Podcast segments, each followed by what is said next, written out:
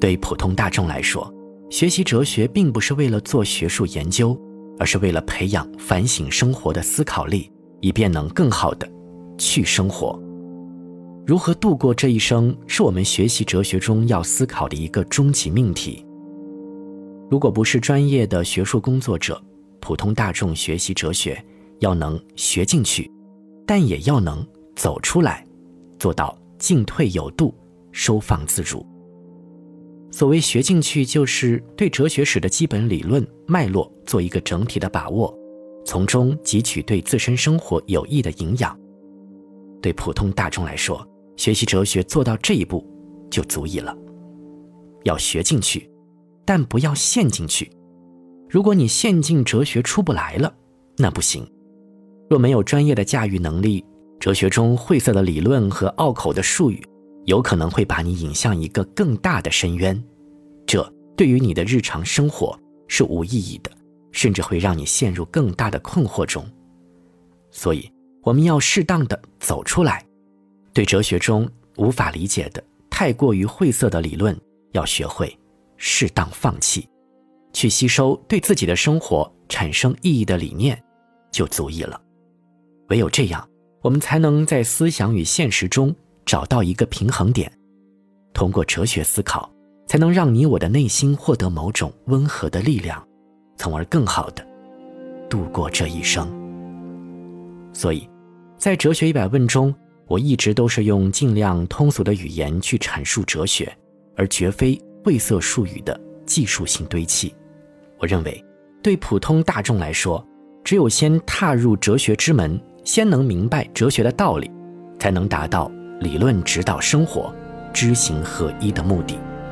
下面我们来说一说，通过这三季课，通过西方哲学史的学习，我们到底学到了什么？可能很多人都会有这样的感受：这三季课理论复杂，流派众多。听到后面时，前面的理论可能已经忘记了。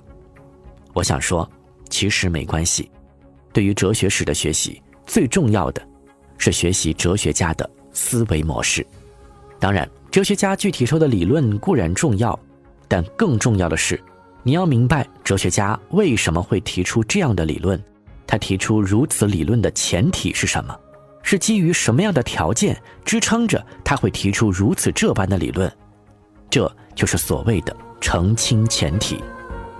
把前提搞清楚后，再去弄清楚哲学家是如何解决问题的，他解决问题的思路是什么，他给出了什么解决问题的方案，他是从哪几个角度提出自己的理论的，他提出的理论和其他理论之间的差别在什么地方？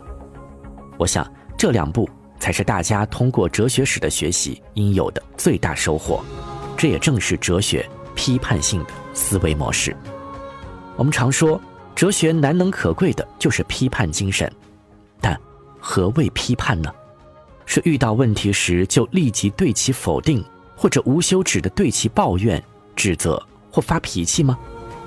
这不是批判，这是骂街。所谓的批判，是站在一个理性的角度重新审视你遇到的问题，怎样审视？澄清问题的前提，并给出自己的解决方案。我想，通过哲学史的学习，你便能逐渐培养起这样的思维素养。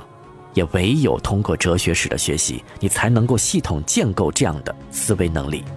因为哲学史上哲学家的互相论战，都是以这样的批判性思维模式而展开的。哲学家的互掐，都是高水平的互掐。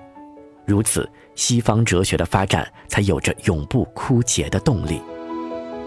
好了，当你逐渐培养起这样的思维能力时，你便可以将其运用于你的日常生活当中。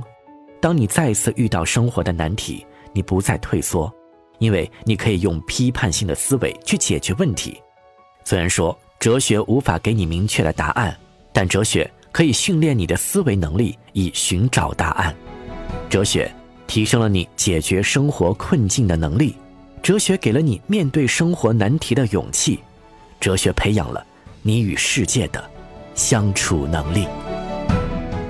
这正是普通大众需要了解哲学、学习哲学的原因所在，这也正是我开设《哲学一百问》的初衷所在。